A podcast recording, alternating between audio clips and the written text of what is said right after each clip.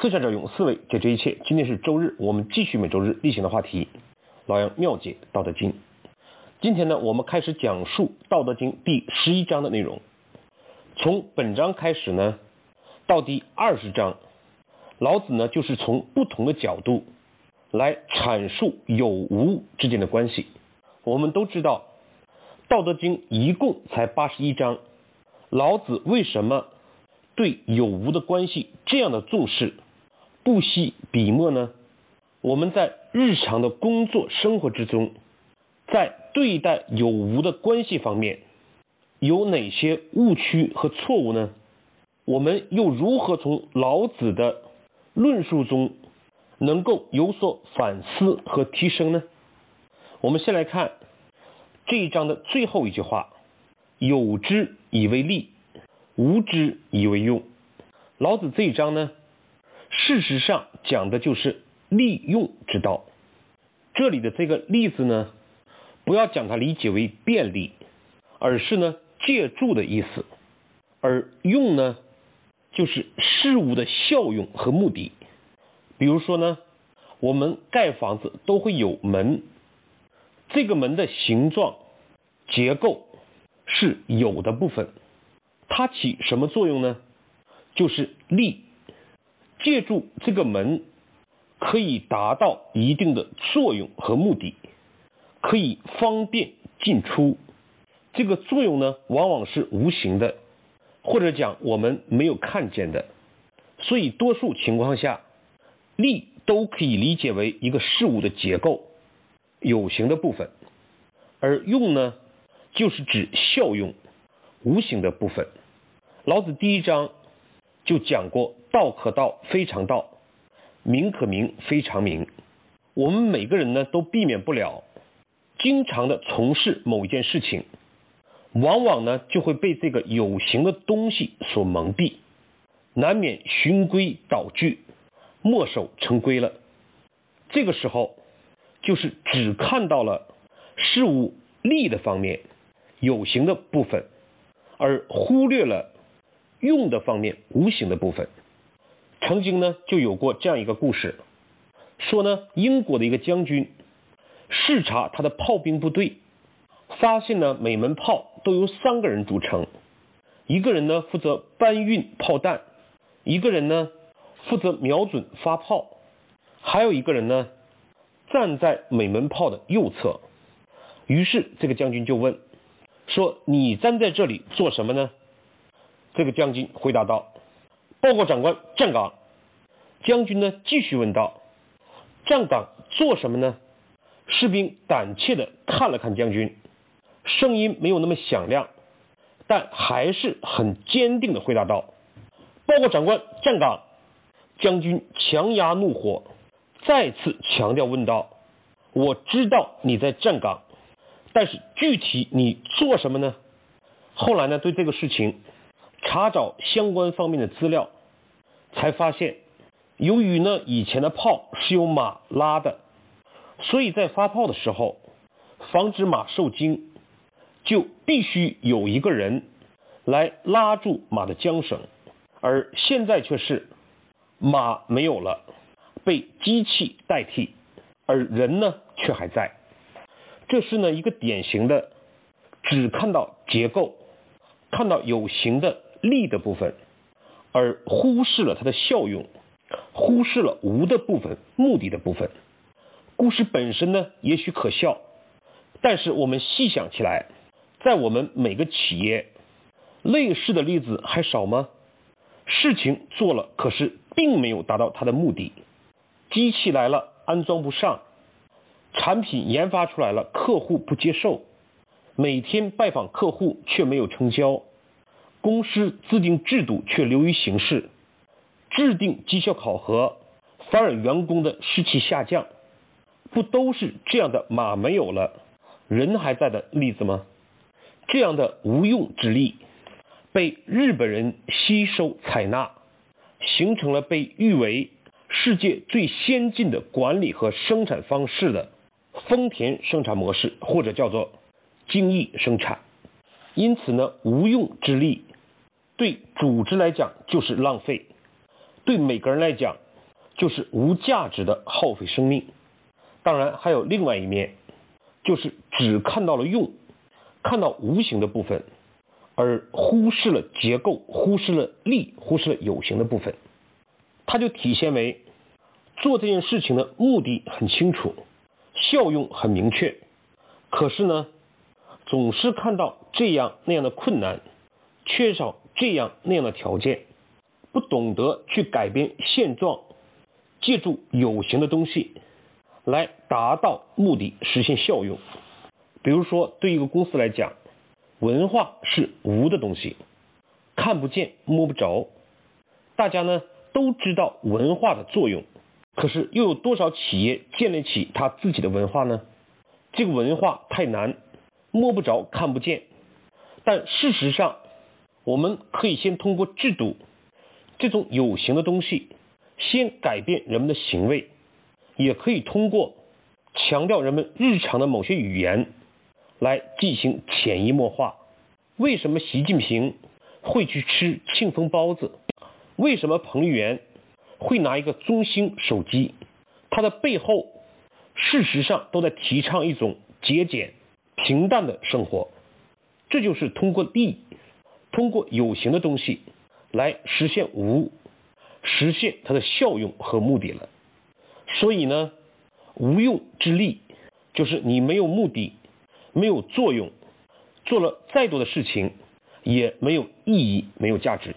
而无利之用呢，就是你只看到目的，看到无的东西，却不懂得通过方法，通过有形的东西来实现和达到。所以呢，利用之道就是有无之道。正所谓老子讲的。有无相生的道理，因此呢，老子为了让大家能够明白体验这个道理，举了呢几个例子：三十斧共一毂，当其无有车之用。我们知道呢，古代的车轮是由三十根辐条构成的，这就是三十斧。这三十根斧条如何固定呢？车轮中心有一个圆木，用来穿插车条并连接车轴，这就是共一毂。当其无的当呢，就是充当、担当的意思。比如说我们日常所讲当班、当值，所以呢，老子在讲这个毂，这个空的圆木，它充当着无的职能。正是因为有了圆木的中空。才能实现它的效用，有车之用。否则，你是个实木疙瘩，你没有空杯，没有无我，反而呢起不到真正的作用。老子呢接下来讲了第二个例子：山直以为器，当其无，有器之用。山呢就是搅拌、搅和的意思，直就是指粘土。古代人呢。搅拌粘土做成陶器，它要想盛装物品，也一定是中空的。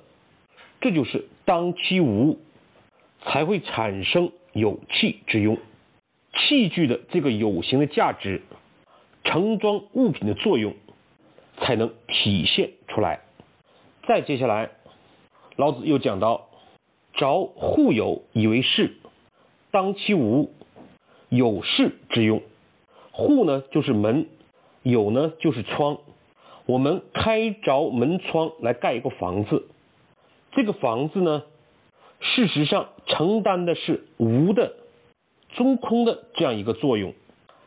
这个房子呢，最重要的事实上是它的中空，才能够起到有室之用。人们在里面居住，遮风挡雨。这些有形的，我们看得到的作用。因此呢，无论是车轮中心的原木毂，还是盛装物品的器，或者是人们遮风挡寒的室，都有一个共同的特点，就是当其无。所以呢，老子才在最后总结为：无之以为用。我们做事情。永远要回到原点，思考它的目的性和效用，不要马没了，人还在。同时呢，我们也应该清楚，效用这个无的东西，必须通过有的，通过结构来实现。没有骨的原木的实的部分，没有器具四周的实的部分，没有墙壁等这些屋子实的部分，无的目的作用也就无法体现。这就是有之以为利，借助这些有形的结构。才能达到无形的效用。因此呢，老子是在强调，有形的和无形的是事物的统一体，不可分割，它们之间是相互转化的，应该有系统全面的认识。就比如说，我们人力资源上讲究岗位职责明确，比如说一个财务部经理。对于目前的这个任职的人来讲，只有明确他的职位，才能让他发挥更有效的作用。这就是我们看到了有，所以让当前的任职采购部经理的这个人作用得以有效发挥。可是呢，接下来的问题就是，这个人当了采购部经理，另外一个人就失去了机会。员工呢就会失去晋升通道，企业呢就会出现人才断层。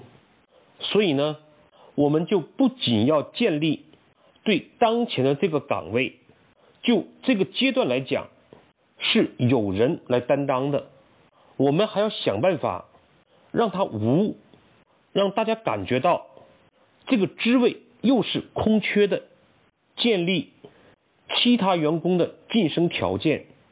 这个岗位的轮换制度，只有这样，公司的每一个岗位才会是活的，才会建立铁打的营盘、流水的兵这样一种机制，这样的人力资源的体制才会更有利公司的发展、人才的提升，大家才会看到前进的方向。好，我们最后将《道德经》这一章的内容做一个综述。第一。老子这章讲的是利用之道。事实上呢，我们每个人的小到柴米油盐的生活，大到公司国家的发展，都是在利和用。利呢，就是借助于有形的东西；用呢，就是达到无形的效用。第二，人们在利用之道的方面。往往是只看到一面，要么是呢无用之力，做的事情呢没有价值，违背了目的；要么呢就是无力之用，只知空谈，找不到可借助的有形之法来实现目的和效用。第三，老子给我们的暗示就是：当你做一件有形的事情的时候。不妨去想一想，它的无的部分，目的是什么？效用是什么？而当你只看到了无的部分，却对现实一筹莫展，就要思考借助哪些有形的资源、人们的作为来达到这个目的。好，今天的分享我们就到这里，谢谢各位的收听。